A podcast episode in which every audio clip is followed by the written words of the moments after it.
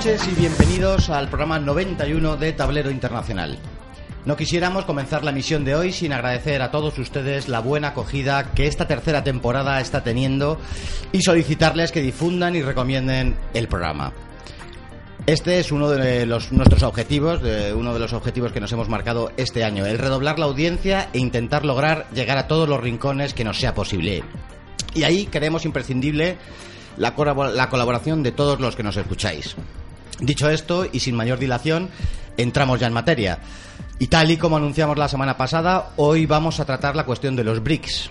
Para ello, contamos con la presencia en nuestro estudio de nuestro estimable colaborador Jesús González Pliego. Buenas noches. Hola, gracias por invitarme otra vez buenos días a todos. Eh, es el primer programa de esta tercera temporada en la que vienes. Estaba pensado que viniera David Romero, pero le ha surgido un problema sobrevenido y no va a poder entrar por teléfono. A fe que lo lamentamos, puesto que conjuntamente contigo y conmigo es la tercera pata de esta mesa en la que se sustenta este programa. Pero contamos, tenemos la suerte de, volver a contar con Marta González Isidoro, eh, persona que colaboró numerosísimas veces en la etapa anterior en este programa y que va a estar la semana que viene, pero que ha tenido la gentileza de venir hoy también. buenas noches, Marta. Buenas noches y muchas gracias por tu amable invitación. Pues perfectamente. Eh, el programa nos ha pillado a contrapié, puesto que David había preparado algunas cosas, no va a poder estar, y yo creo que mejor la mejor manera será que tú, Jesús, abras fuego y nos introduzcas en, en, qué, es, qué son los BRICS, cuándo surge esta idea, contextualizar la cuestión que, tiene, que hoy nos trae ante estos micrófonos. Bien, eh, los BRICS la verdad es que es un fenómeno bastante interesante. Es estas siglas de BRIC se usa para referirse conjuntamente Brasil, Rusia, India, China y Sudáfrica, que se uniría al grupo después en 2010 porque el BRICS ya llevaba funcionando unos años y es eh, bueno una asociación económico-comercial y una cooperación va siendo algo más amplia de las cinco economías eh, emergentes que se consideran más importantes en este momento.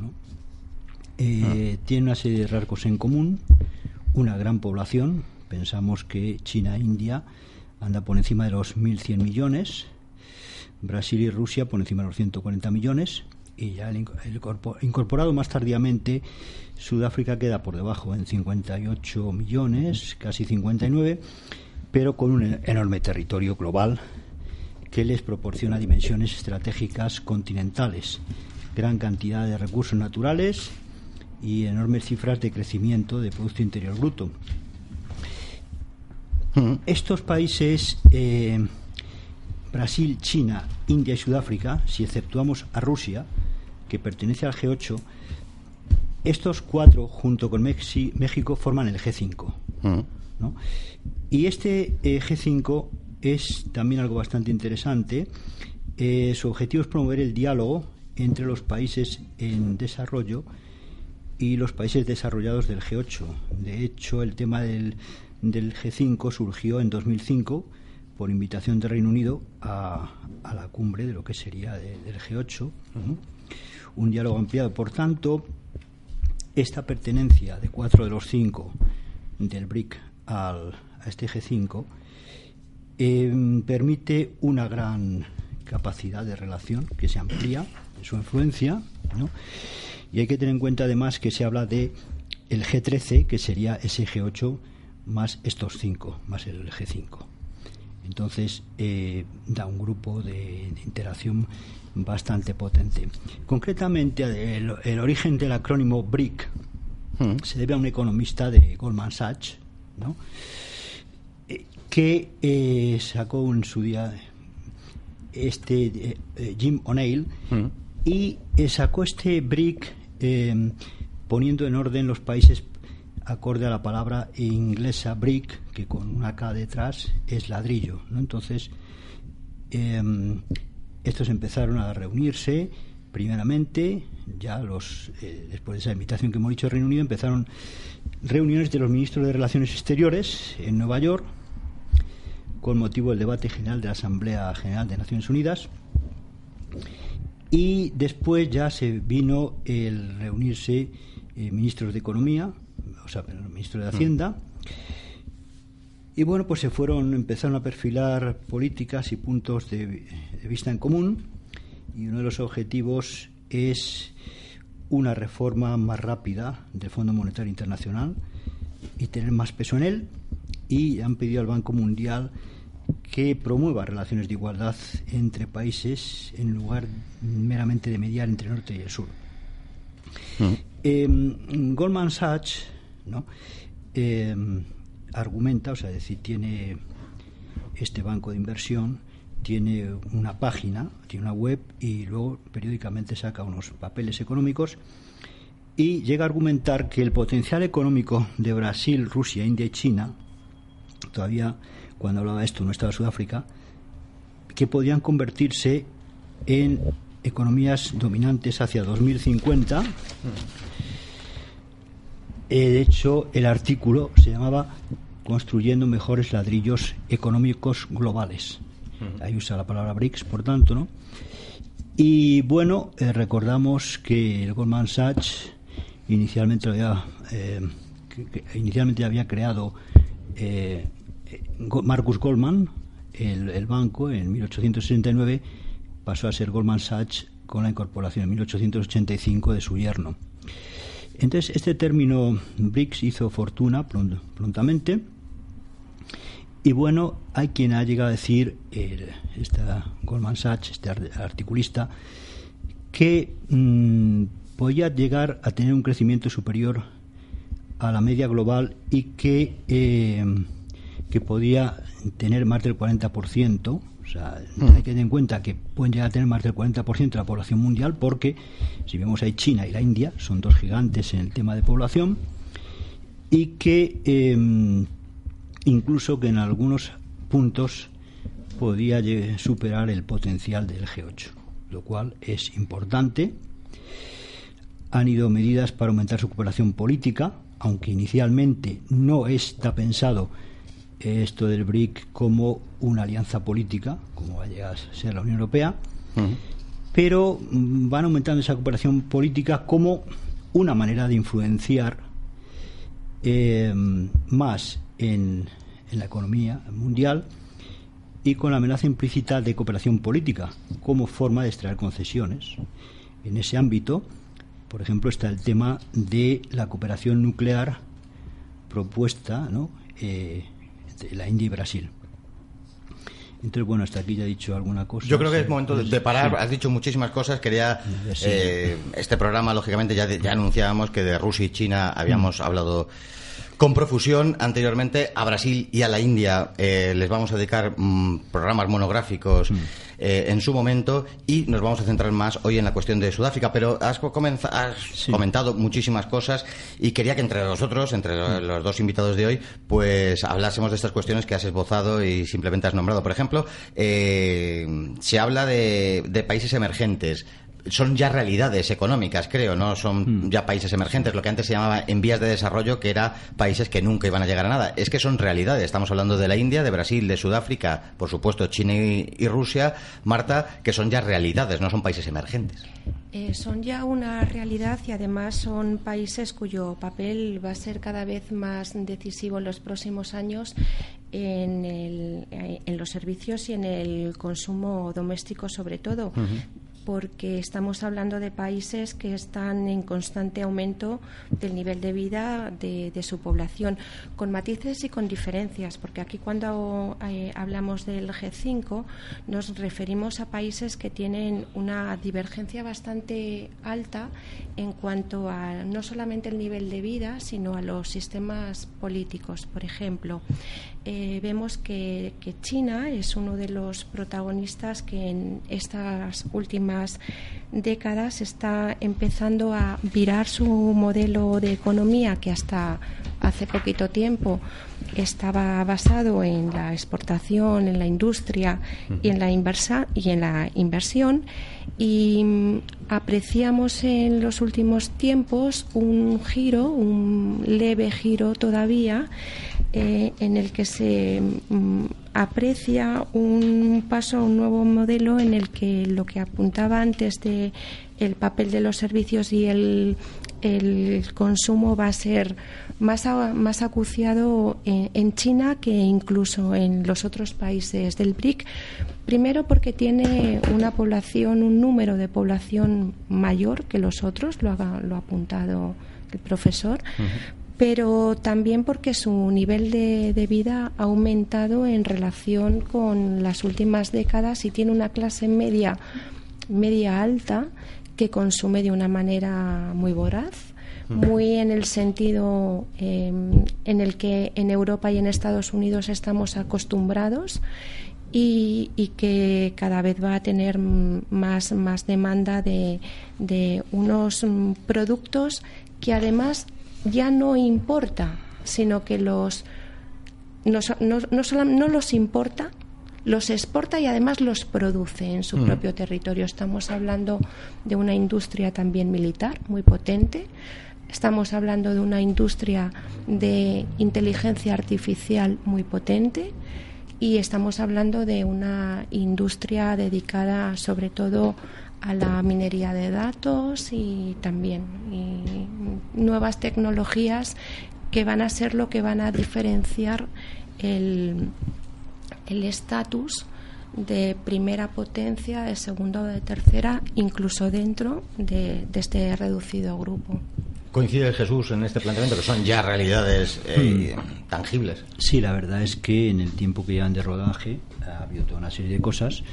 Por ejemplo, eh, siguiendo a Goldman Sachs, eh, presenta que China e India serían los proveedores globales dominantes de tecnología y servicios, mientras que Brasil y Rusia más bien dominantes como proveedores de materias primas. Pero hay que ver que estos dos últimos, Brasil y Rusia, han empezado a aumentar de manera estupenda sus parques industriales. Em, se presume que el paso siguiente sea la cooperación dentro del BRIC, puesto que eh, Brasil y Rusia juntos constituyen los mayores surtidores de materiales y, alimentos del mundo actual. Así que llega a decir Goldman Sachs que eh, tiene el BRIC, eh, los BRICS potencial de formar un bloque económico de enorme alcance con un estatus incluso mayor que el actual G8, lo cual pues ya es importante. Brasil, pues muy importante, ¿no? Biodiversidad, minerales de hierro, etanol, alimentos. Rusia, una potente industria de armamentos, enormes fuentes de petróleo y gas natural. Y bueno, también hay que ver que después de la guerra final de la Guerra Fría o aún antes, ya estos gobiernos BRIC habían empezado a llevar reformas económicas o políticas encaminadas a permitir que sus países se incorporaran a la economía mundial. Por ello han fortalecido, fortalecido mucho la educación, inversión extranjera directa, eh, consumo doméstico, aquí se ha mencionado, y bueno, eh, realmente tienen, eh, si bien se considera que India y Brasil tienen el potencial de crecimiento más rápido, durante los próximos 30 o 50 años. Eh, además hay que ver que tiene una cosa importante India y Brasil, que la disminución de la población en edad de trabajar sucederá mucho después en India y Brasil que en Rusia y China. un mm. factor que también ha de tenerse presente en la, en la evolución. Pero Ah, ah, hay cuatro cosas que he mencionado. La segunda sería eh, que se constituyen de alguna manera para reformar el Fondo Monetario Internacional, hablabas. Eh, creo que es una cuestión importante. ¿En qué sentido pretenden hacer esa reforma del Fondo Monetario Internacional? Bueno, eh, el Fondo Monetario Internacional, no soy experto en ello, pero todos tenemos un poco la idea de que el poder ahí de Estados Unidos es grande. Entonces, un poco lo que buscan ahí es conseguir un eh, mayor peso. Y yo creo que por eso precisamente el tema de una cierta coordinación política entre ellos va a ser importante. Con esto eh, tropezamos quizá con unas críticas fundamentales que se hagan al concepto de, los BRIC, ¿no? que, eh, claro, si observamos el mapa mundi, pues vemos que tenemos en Brasil, en Sudamérica, tenemos más o menos cerca Rusia y China, pero tenemos Sudáfrica en la punta abajo eh, de África y dices, bueno, y entonces una coordinación es seria en un nivel que vaya más allá de cosas económicas de un cierto peso sobre el Fondo Monetario Internacional o de influir sobre otros órganos pueden llevar a cabo. Bueno, eh, es posible. Es decir, también hay que ver que la tecnología militar en el futuro va a avanzar bastante con todo el tema de satélites y tal, las distancias, las proximidades que hasta ahora el, momento en geopolítica han sido muy importantes para constituir bloques, quizá lo sean menos, subsiste con ello esa dificultad de la dispersión un poco, pero bueno, realmente si pueden ser capaces de coordinar esfuerzos y si sobre todo cada uno de ellos consigue en un entorno más inmediato geopolítico, eh, Brasil, China, un mayor apoyo, entonces sí harán sentir eh, su influencia mayormente sobre el tablero internacional. Marta, ¿quieres eh, sí, apuntando, siguiendo eh, lo que acabas de comentar, eh, me parece que aquí hay una visión geopolítica diferente entre lo que se aprecia como el mundo occidental a partir de, todas las instituciones que hemos venido comentando que se vertebran a partir de, desde el punto de vista económico del Banco Mundial. Y por otro lado ese multilateralismo que todavía no, no acaba de, cuajar, pero que tiene, tiene su mm, principal eh, exponente en la decisión de, de, China y de, y de Rusia de querer, eh, si no reformar el Fondo Monetario, crear un, un banco alternativo. Entonces estaríamos efectivamente hablando de dos visiones contrapuestas del mundo, que yo no sé hasta qué punto eh, se puede se pueden llegar a, mantener una cooperación eh, multilateral efectiva, porque estamos hablando por un por un lado de un mundo occidental que está en creciente decrecimiento eh, no solamente por cuestiones económicas, sino también por, por, cuestiones demográficas. Y otro bloque que está mm, encabezado por, por los BRIC, que apuntan eh, un crecimiento importante desde el punto de vista económico, pero también aportan población. Con una salvedad, y es que China, que es el país eh, de población más, más, más grande, dentro de 30 años corre también el peligro de, mm, de no de no cumplir la tasa de reposición. De hecho, China e India están precisamente, son dos de los países de los que estamos mencionando, que están dentro de ese eh, límite de no llegar al índice de reposición de la población a partir de 2050. Y eso es un hándicap desde el punto de vista económico, pero es un hándicap también desde el punto de vista político. Son países que tienen su propio modelo alternativo desde el punto de vista con una em, democracia mm, sui generis, eh, India, y China con un, sistema político claramente mm, dirigista desde el punto de vista eh, político, pero liberal eh, económico. Entonces, ahí mm, lograr la cooperación y la coordinación de todos estos eh, países es en un momento de transición todavía entre el mundo occidental y este mundo que emerge, lo veo complicado. una de las primeras sí, sí, si quieres aportar algo, por supuesto. No sé si a lo mejor quizá te has eh, te has confundido. Vamos a ver, em, la tasa de reposición, por lo menos yo tengo, si has mencionado China, eh, quien veo que la tiene peor es China y Rusia.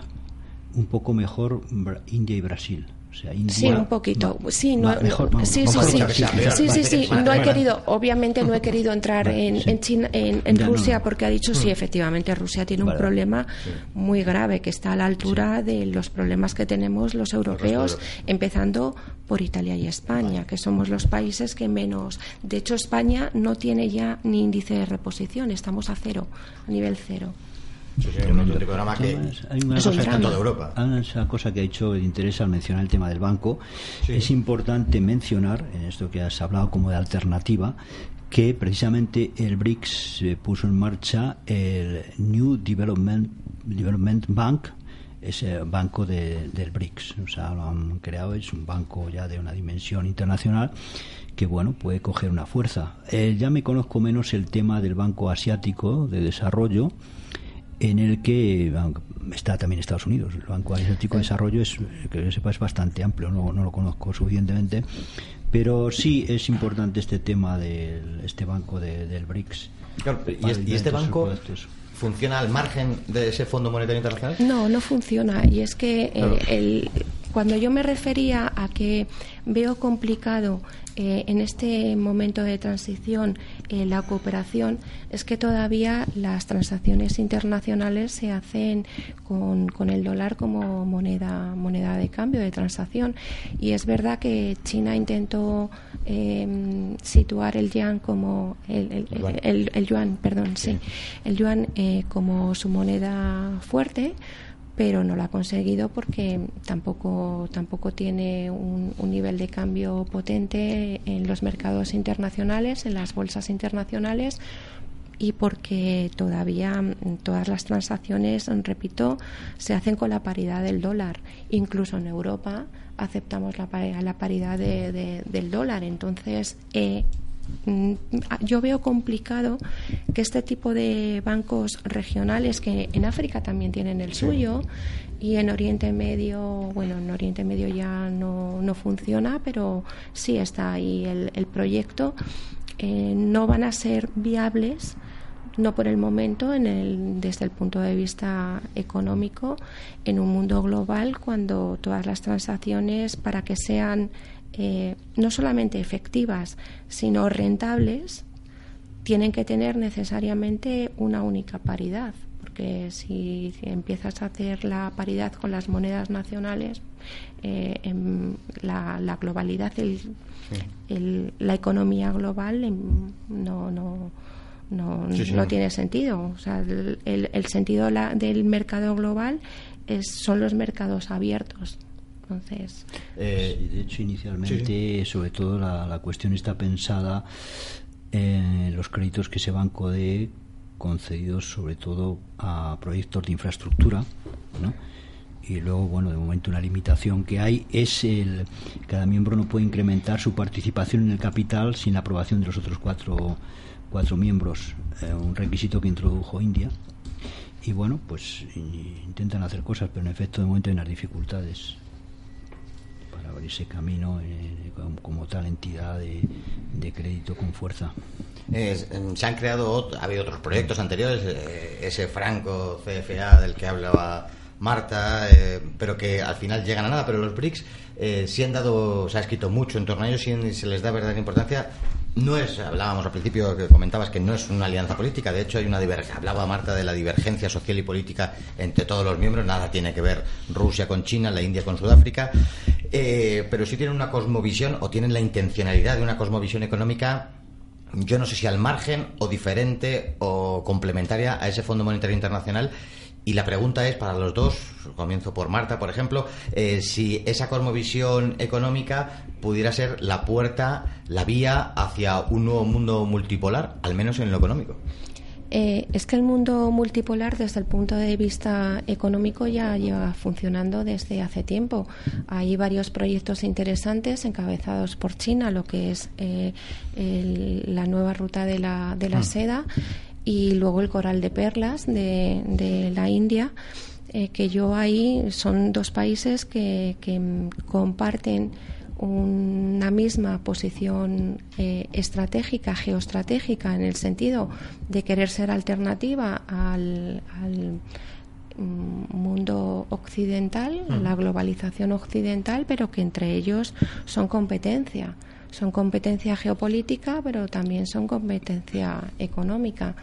Entonces, eh, mm, bueno, eh, es interesante, es interesante ver en los próximos años cómo las divergencias geopolíticas de China e India, desde el punto de vista sobre todo de defensa y militar, eh, van a ser capaces de solventarse eh, para que, al menos desde el punto de vista económico, haya una cooperación más efectiva y no haya la fricción que desde el punto de vista diplomático existe en la actualidad. Pero hay un factor también que tenemos que tener en cuenta porque has observado bien que hay una serie de divergencias entre miembros del BRICS respecto al sistema político, pero también tenemos que tener en cuenta que lamentablemente en parte por el momento en que estamos de la humanidad de un pragmatismo excesivo, que aquí lo que importa son los intereses, se están dando alianzas que en otro tiempo serían muy antinatura. Mira la ententesa eh, contra Irán de Estados Unidos con Arabia Saudí, que en tema de, valores y de tipo de sociedad, pues en teoría tiene poco que ver, y con Israel. Es decir, aquí se están los intereses em, están privando mucho. Mira el lamentable caso de España, ¿no? Que tenemos a Arabia Saudí como aliado preferente, ¿no? Consecuencia de las amistades iniciadas. Estás arrimando las con... las el programa de los BRICS. vale, vale. Eh, eh, hemos cumplido la media hora. Eh, deberíamos, si os parece bien, entrar en la cuestión de Sudáfrica, que íbamos a hablar de Sudáfrica. Y, y te cedo los trastos. Tuyo es el micrófono, Jesús. Bien, bueno, pues vamos a decir unas cuantas cosas. Sudáfrica, bueno, República de Sudáfrica es un país soberano, es miembro de la Unión Africana eh, cuya forma de gobierno ellos lo llaman República Parlamentaria modificada. Eh, su capitalidad tiene un estatus especial, pues en realidad la comparten tres ciudades: Pretoria, sede del Poder Ejecutivo, Bloemfontein, sede del Poder Judicial y Ciudad del Cabo del Poder Legislativo. La ciudad más poblada del país es Johannesburgo, que es una de las 40 más grandes del mundo, por cierto. Eh, el presidente es eh, cabeza del Estado, pero también jefe de gobierno y jefe de la Fuerza de Defensa. Es elegido por un parlamento bicameral y, bueno, pues tiene una serie de, poderes mayores que los que sean eh, muchos presidentes de gobierno y de Estado en, en nuestro mundo. ¿no? es importante destacar la gran diversidad de culturas idiomas y creencias religiosas. De hecho, se la conoce como Nación del Arco Iris. 11 idiomas reconocidos como oficiales por la Constitución de Sudáfrica. Dos de ellos son de origen europeo, el afrikaans, que viene del neerlandés directamente, y es hablado por la mayoría de la población blanca y mestiza, del inglés. País étnicamente diverso, el 79,5% de la población sudafricana es negra, dividida en diferentes grupos étnicos y cuenta con las mayores comunidades de habitantes de procedencia europea e india, así como de comunidades multirraciales en el continente, en África. Es uno de los miembros fundadores de la Unión Africana, tiene la mayor economía del continente, la más potente entre sus miembros de la Unión Africana, también es miembro fundador de la ONU y del NEPAD. y bueno, em, como población, pues he mencionado antes de pasada, casi en los 59 millones. Y bueno, tiene, la verdad es que si bien en el Producto Interior Bruto no es de los primeros del BRIC, claro, pero en la renta per cápita sí eh, sale muy bien librado. Yo creo que prácticamente es, es el primero, si no recuerdo mal. Eh, bueno, es una economía considerada de renta media alta por el Banco Mundial, ¿vale? Eh, de hecho, su economía concentra casi el 25% de todo el Producto Interior Bruto de, África. Pero eh, eh, tiene un desempleo extremadamente alto. Sudáfrica está dentro de los 10 países con más desigualdad social, según el coeficiente Gini. Alrededor de un cuarto de la población está desempleada. Y en esa misma proporción vive con menos de 1,25 dólares por día. ¿Vale? Eh, bien, otro dato se puede decir, em, podríamos mencionar un poco que es importante, es muy importante la minería en Sudáfrica, ¿no? Es un país mayor productor, segundo productor de oro a nivel mundial, mayor productor de platino del mundo, eh, bueno, en, oro quinto, carbón eh, también quinto y uno de los mayores exportadores de diamantes. De agricultura, bueno, si bien tiene un 80% de tierras utilizables para eh, distintos tipos de agricultura, pero cultivable solo un 15%. El resto es utilizado para pastoreo y ganadería. Agricultura es el 8% de las exportaciones del país. Y bueno, eh, como población, la mayoría hemos dicho que es de negros de origen africano, eh, hay varios grupos. El 9,2% de los sudafricanos son de raza blanca, de distinto origen, neerlandés, francés o británico. Es de los mm, grupos étnicos mm, fundamentales, solo la población blanca se está reduciendo por la baja tasa de fecundidad y la emigración de sudafricanos blancos hacia Europa hay que destacar que desde la caída del régimen del apartheid en 1994, unos 850.000 sudafricanos blancos, un 16% del total de, blancos, han emigrado sobre todo a Reino Unido y Australia ante el incremento de la inseguridad, un cierto revanchismo quizá hacia ellos, y de las medidas de discriminación racial contra ellos, eh, la presión de algunos grupos políticos por el tema de apropiarse de sus tierras, alegando que ellos en su día las habrían robado, según de su óptica. Por eso, desde 2006 el gobierno había comenzado a tomar medidas incentivas para reducir esa migración de una población cualificada, y así como medidas en favor del retorno de los emigrados. Ha habido signos de que algunos han empezado a volver, según los más recientes informes del Instituto de Estadística de Sudáfrica. Y bueno, eh, habría crecido, crecido, el número de blancos en el país por primera vez desde hace muchos años, unos 108.000 entre 2009 y 2010. No tengo datos posteriores. Eh, por acabar, decir que bueno, en religión los cristianos es 78%, religión en distintas confesiones. Religión tradicional africana es 4,4%. Estamos eh, esto, estoy dando datos que son de 2016.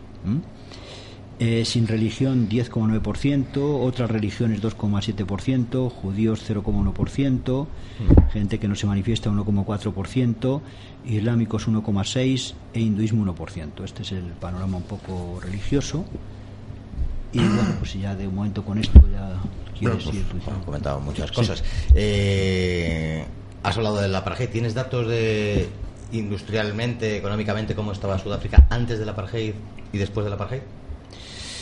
No, tanto como, mm, como estaba el apartheid. Lo, hombre, lo que es importante, si acaso, es decir que. Eh, que bueno, en la política como tal martura del apartheid no es, eh, o sea, empieza más o menos, calculemos, por el 48, por ahí, ¿no? Hasta el 92. Y bueno, eh, se empezó una segregación quizá más acentuada que la que había antes, ¿no?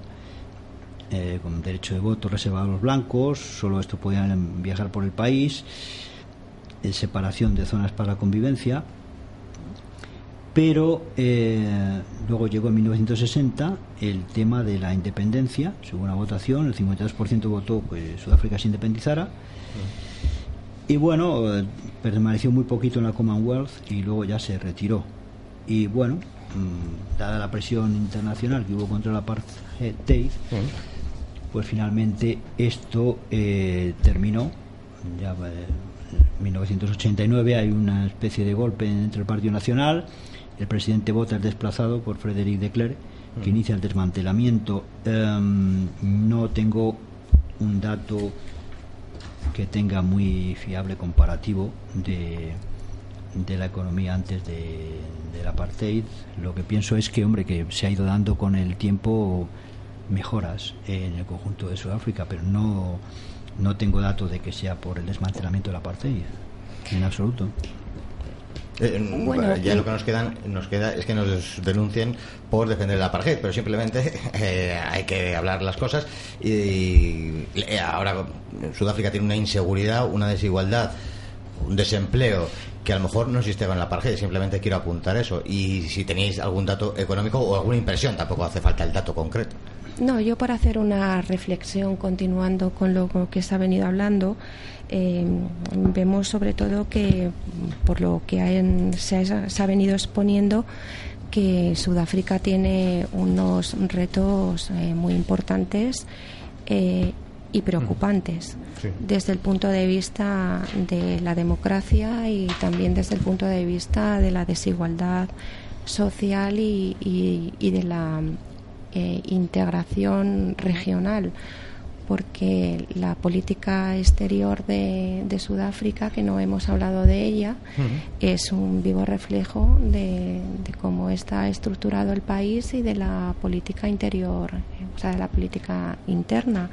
Mencionábamos el apartheid, que es desde luego un, caso paradigmático y único en la, en la historia, en la historia de, de las instituciones eh, después, en el siglo XX, bueno, en, toda la, la, humanidad, pero mm, por centrarnos en el, en el siglo XX. Y mm, fue un sistema que estuvo abocado al, al fracaso desde, desde el principio, eh, primero por la, por la segregación efectiva, pero que mm, eh, sí permitió una imbricación desde el punto de vista económico que no estuvo ni siquiera planteado por, por los propios dirigentes que, que, que planificaron el, el apartheid. ¿no? Eh, en ese sentido, cuando se desmanteló el, eh, el apartheid, eh, el sistema, desde el punto de vista institucional, la, el roto eh, económico que, produjo fue, aún, si cabe, significativo. ¿Por qué, digo esto? Porque mm, la democracia que se ha eh, implementado después no es que sea imperfecta, es que es un sistema eh, de nepotismo dirigido de forma autocrática y con férreo sistema por el Congreso Nacional, eh, que es el partido, el partido en el, en el poder desde, desde entonces, el que creó Nelson Mandela, que hay que decirlo, eh, fue un icono de, de, libertad y de revolución para el mundo occidental, pero que Nelson Mandela eh, fue una persona que utilizó métodos terroristas y que alentaba al terrorismo para como método para eh, derrocar. y al mismo se le catalogó, estuvo una lista de Sí, sí, sí, para derrocar el sistema.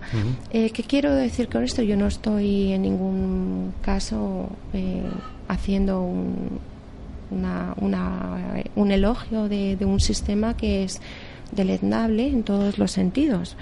Pero lo que quiero decir es que mm, de esos de esos orígenes el sistema actual es, eh, impide que la población blanca, que es una minoría efectivamente, pueda vivir de forma natural, integrada en un sistema político que les excluye ahora de la misma manera que excluía en su día a los negros.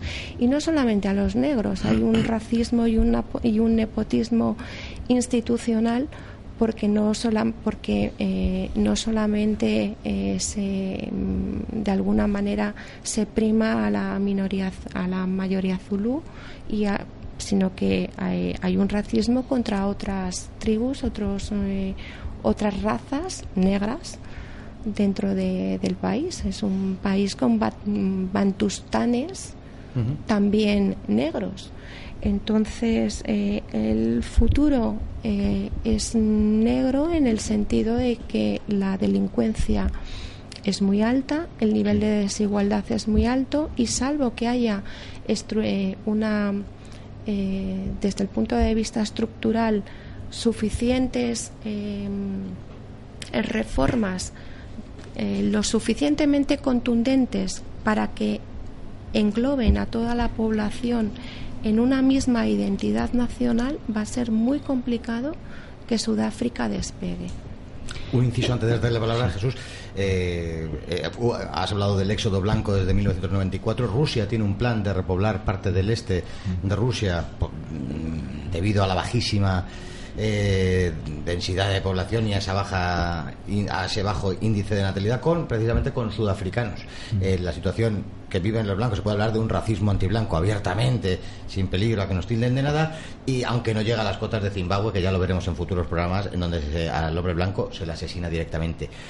Hay otra cuestión que son mis batallas perdidas con respecto al lenguaje. Eh, hablamos constantemente de Sudáfrica, porque en inglés es South Africa, pero yo creo que lo correcto en español sería decir Suráfrica. Sí, sí, pero bueno, de hecho era la, eh, eh, Unión Sudafricana. Estoy de acuerdo. Pero el, los anglicismos nos pierden, nos pirran y nos lo imponen. Dicho esto, te paso el testigo, Jesús. Sí, en efecto hay una cuestión que es, que es importante. Mm, que enlaza con lo que antes he dicho del maquiavelismo en la política en que interesan los económicos. En este caso, si viene a cuento, en el otro me he salido un poquito, he puesto el ejemplo de Irán y tal, pero que conste que Irán eh, está también en uno de los organismos que también es, sería interesante decir algo, que es este mm, pacto ¿no? Esto de, de, de, Shanghái, ¿no? También ahí, ahora, ahora miro por aquí, en un momento miro las notas, tengo algo sobre ello, ahí está como observador, pero en su día pasó una cosa durante el régimen de la apartheid muy notable.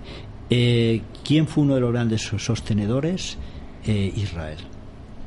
Es decir, eh, ahí Israel en algunos sentidos, bajo cuerda, en algunos sentidos sí, porque el tema de coger y permitirle a Sudáfrica hacer allí el tema de experimento nuclear, es decir, en territorio de Sudáfrica se le permitió a Israel que hiciera algunas detonaciones para probar su programa y bueno, eso eh, tiene su, su influjo. No puso Israel, yo creo, de tanto la carne en el asador contra Sudáfrica en aquel entonces.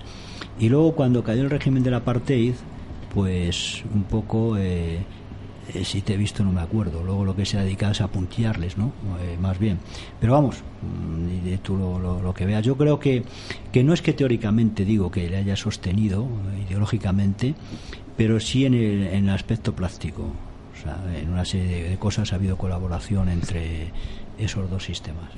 Yo ahí la verdad es que discrepo, o por lo menos mm, tengo otra forma de ver la, la situación.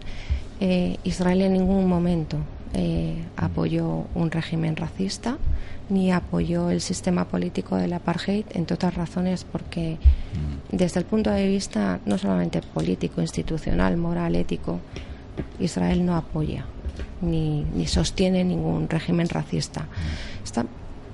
ahora bien, hecho, hecho este, esta anotación, eh, estamos hablando de una época en la que mm, eh, Israel, por centrarme en Israel, tiene una política exterior, está sometida a un, a una, a una, a un cerco ideológico, económico, político, y uno de los pilares de su política exterior es eh, apuntalarse en minorías nacionales y en minorías étnicas. Eso es algo legítimo que hacemos eh, todos los países, incluidos los españoles. Eh, en Israel, en Sudáfrica, existía una población blanca y una minoría judía que sí estaba protegida y con la que sí tenía lazos eh, muy importantes Israel. Y precisamente apuntalándose en esa minoría judía que vive en el país, como es absolutamente lógico y legítimo, Israel y cualquier otro país mantiene una política exterior de cordialidad. Cuando cae el régimen, que es el primero, que, si no me equivoco, uno de los primeros países que mm, eh, da la bienvenida al nuevo régimen va a ser Israel.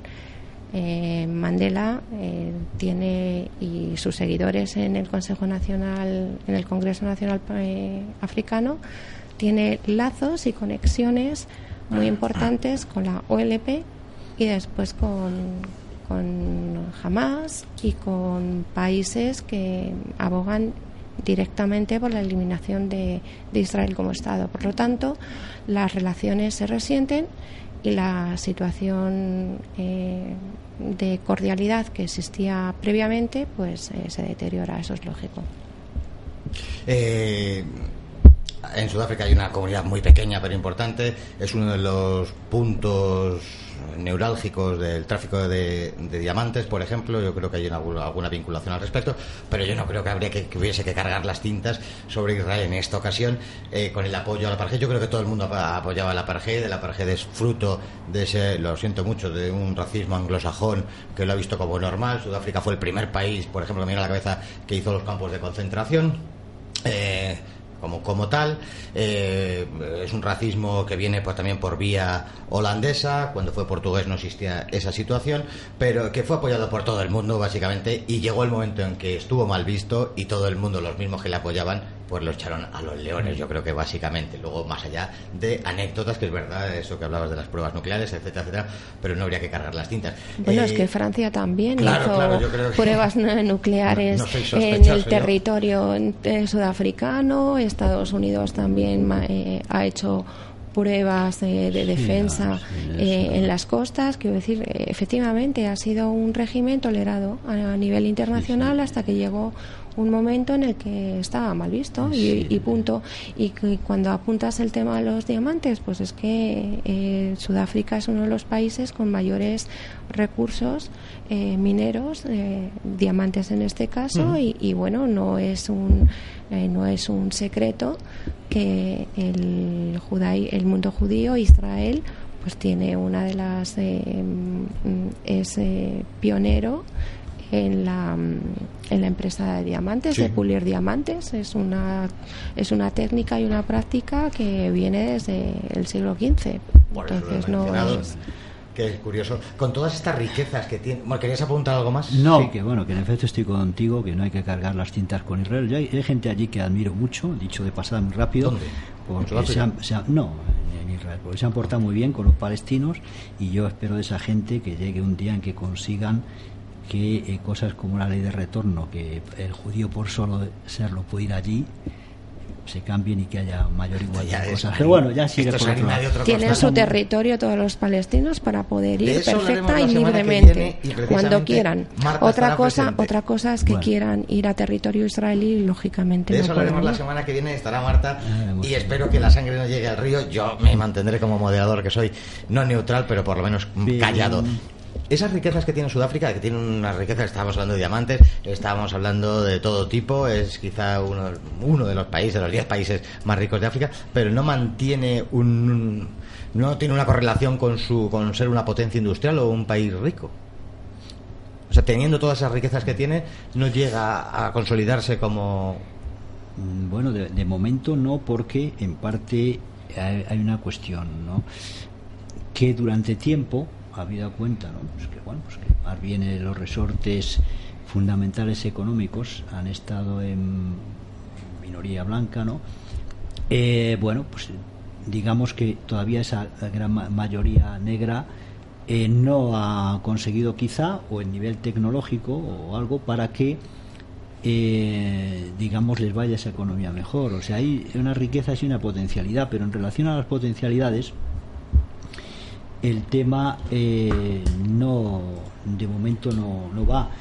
Pero también ocurre un poco con la India con las hmm. potencialidades que tiene em, en el tema energético por ejemplo no ha conseguido una gestión que muchos consideren no ya óptima sino incluso aceptable. O sea que en el tema energético la India no está en el nivel que el resto hay en los BRICS por ejemplo, en el caso de Sudáfrica, pues es lo que pasa de momento. De momento es que hay, hay, hay un problema que, bueno, así se va solucionando.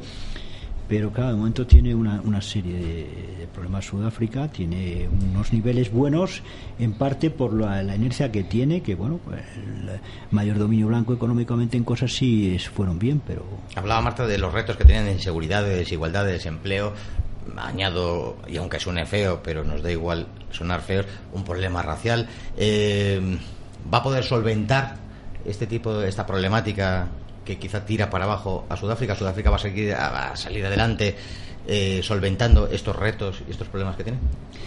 Pues si no arregla un poco el tema eh, con relación a la minoría blanca, eh, le va a costar, le va a costar más tiempo de lo que sería de desear.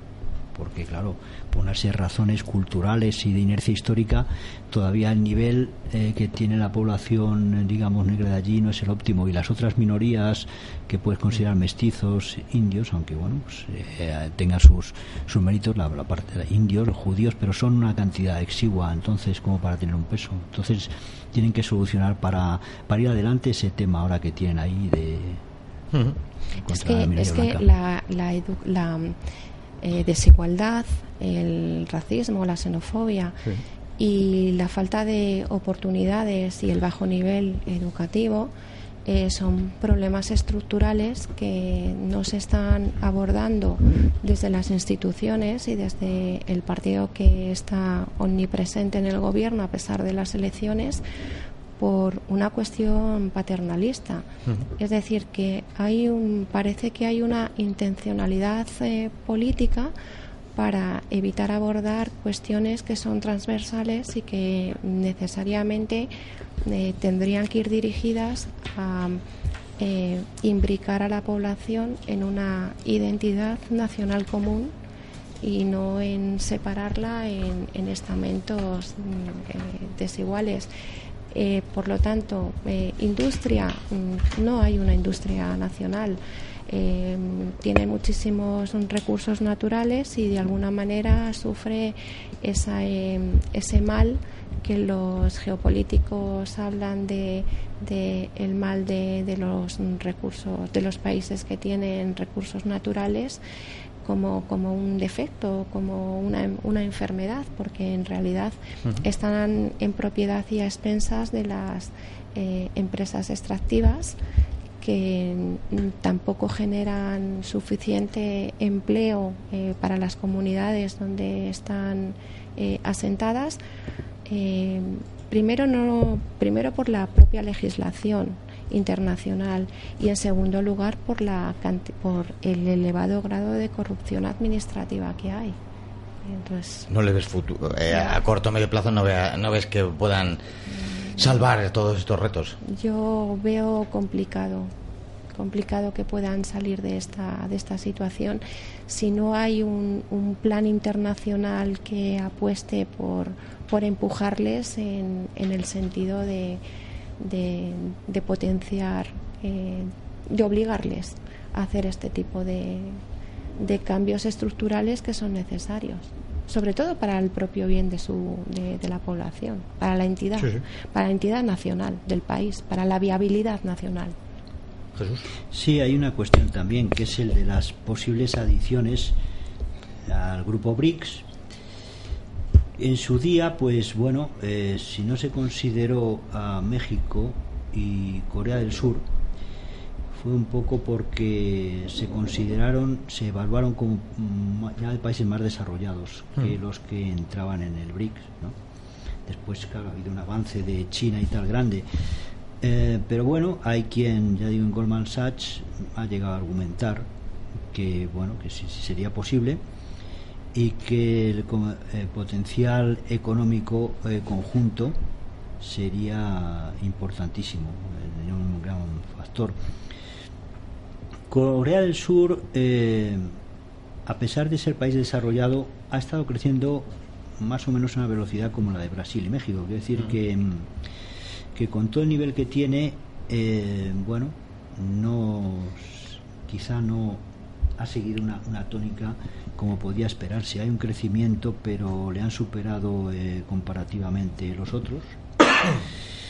Eh, bueno, hay quien, hay quien eh, desde luego sí apunta que, que, podía ser perfectamente otro BRIC. Y bueno, pues ahí está un poco está el tema al respecto. El servicio técnico nos hace la señal de cinco minutos y es por ahí va yo para terminar, para ir terminando. Jesús y Marta, Marta y Jesús, eh, esos BRICS vamos a ver eh, a un corto medio plazo una viabilidad de sus pretensiones, tanto en lo económico como en, otros de otra naturaleza que hemos visto. Eh, ¿Van a sumar nuevos miembros a ese futurible BRICS? Ahí queda la pregunta. Entra en lo posible, desde luego. Habría que ver el tema de Corea. Lo único que también hay que ver en el tema de Corea una cuestión, que es el tema de la posible reunificación, que no se ve muy clara, por lo menos en un plazo pronto, pero que el hecho es que esa Corea unida, como Goldman Sachs ha publicado, tendría un potencial económico que eh, conjunto que superaría en Producto Interior Bruto per cápita a los países del G7 actual, con, mm. con excepción de los Estados Unidos en 30 a 40 años, si se produjera esa reunificación, porque tendría una mano de obra barata y calificada del norte, junto con una tecnología bastante avanzada, infraestructura en el sur, y así como la ubicación estratégica de Corea, al conectar con tres potencias económicas importantes. Entonces, eh, es uno de los temas que habría que ver. Marta. Eh, yo veo posible que que puedan avanzar lentamente desde el punto de vista económico y seguir mm, sumando o aunando eh, datos eh, macroeconómicos eh, elevados desde el punto de vista macroeconómico. Sí veo que desde el punto de vista social político mm, los cambios van a ser van a seguir siendo lentos eh, una implicación más grande, más allá desde el punto de vista económico entre ellos, la veo inviable. Inviable por las diferencias y divergencias políticas e ideológicas y geoestratégicas. Y desde luego, eh, de ciencia ficción, la posible reunificación de, de Corea. Primero, porque son dos sistemas completamente divergentes y en segundo lugar porque eh, no lo permitirá no lo permitiría China eh, hmm. China no permitiría la reunificación, pero Estados Unidos y el mundo occidental tampoco, y tampoco el propio Corea del Sur, vamos, no, no tienen la más remota intención. Y entrar en el BRIC, Corea del Norte, con el sistema tan eh, opaco que tiene y desde el punto de vista económico que no puede aportar, sino no puede aportar nada. Mm económicamente es un país con una economía muy, muy lenta. No, una, una Corea del Norte en las condiciones actuales no podría ser. Se supone en todo caso, si hmm. esa reunificación produjera un cambio automáticamente en, Corea del Norte, en una serie, toda una serie de puntos, como el tema de la reunificación alemana. Dentro de unas semanas vendrá un representante de Corea del Norte, pasará por este por estos micrófonos y nos aclarará estas y otras muchas cuestiones. Pues hasta aquí hemos llegado en el día de hoy. Al final hemos solventado el programa de los BRICS que, bueno, eh, la audiencia no sabe que hemos tenido varios problemas. Uno, que David no pudiera venir, que pudiera acceder al final eh, Marta al programa y entre los tres, entre vosotros dos sobre todo, lo hemos sacado adelante. Jesús, muchísimas gracias por haber venido. Gracias a ti por invitarme, gracias a los oyentes, muchas gracias. Y a ti, Marta, por supuesto, gracias por haber accedido a estar con nosotros. Pues muchas gracias, ha sido un placer y me he sentido muy, muy a gusto. Pues la semana que viene, que espero que estés también con nosotros en un tema como para hablar, que es eh, que va a ser espinoso y yo creo que y espero que sea candente y apasionado, como es la cuestión de Israel y Palestina dentro del contexto de, Oriente Medio, pues pues también te, te por supuesto, a gusto. Sin mayor, sin mayor cosa, pues simplemente me queda despedirme de todos ustedes y de emplazarles a que estén aquí dentro de siete días. Hasta entonces.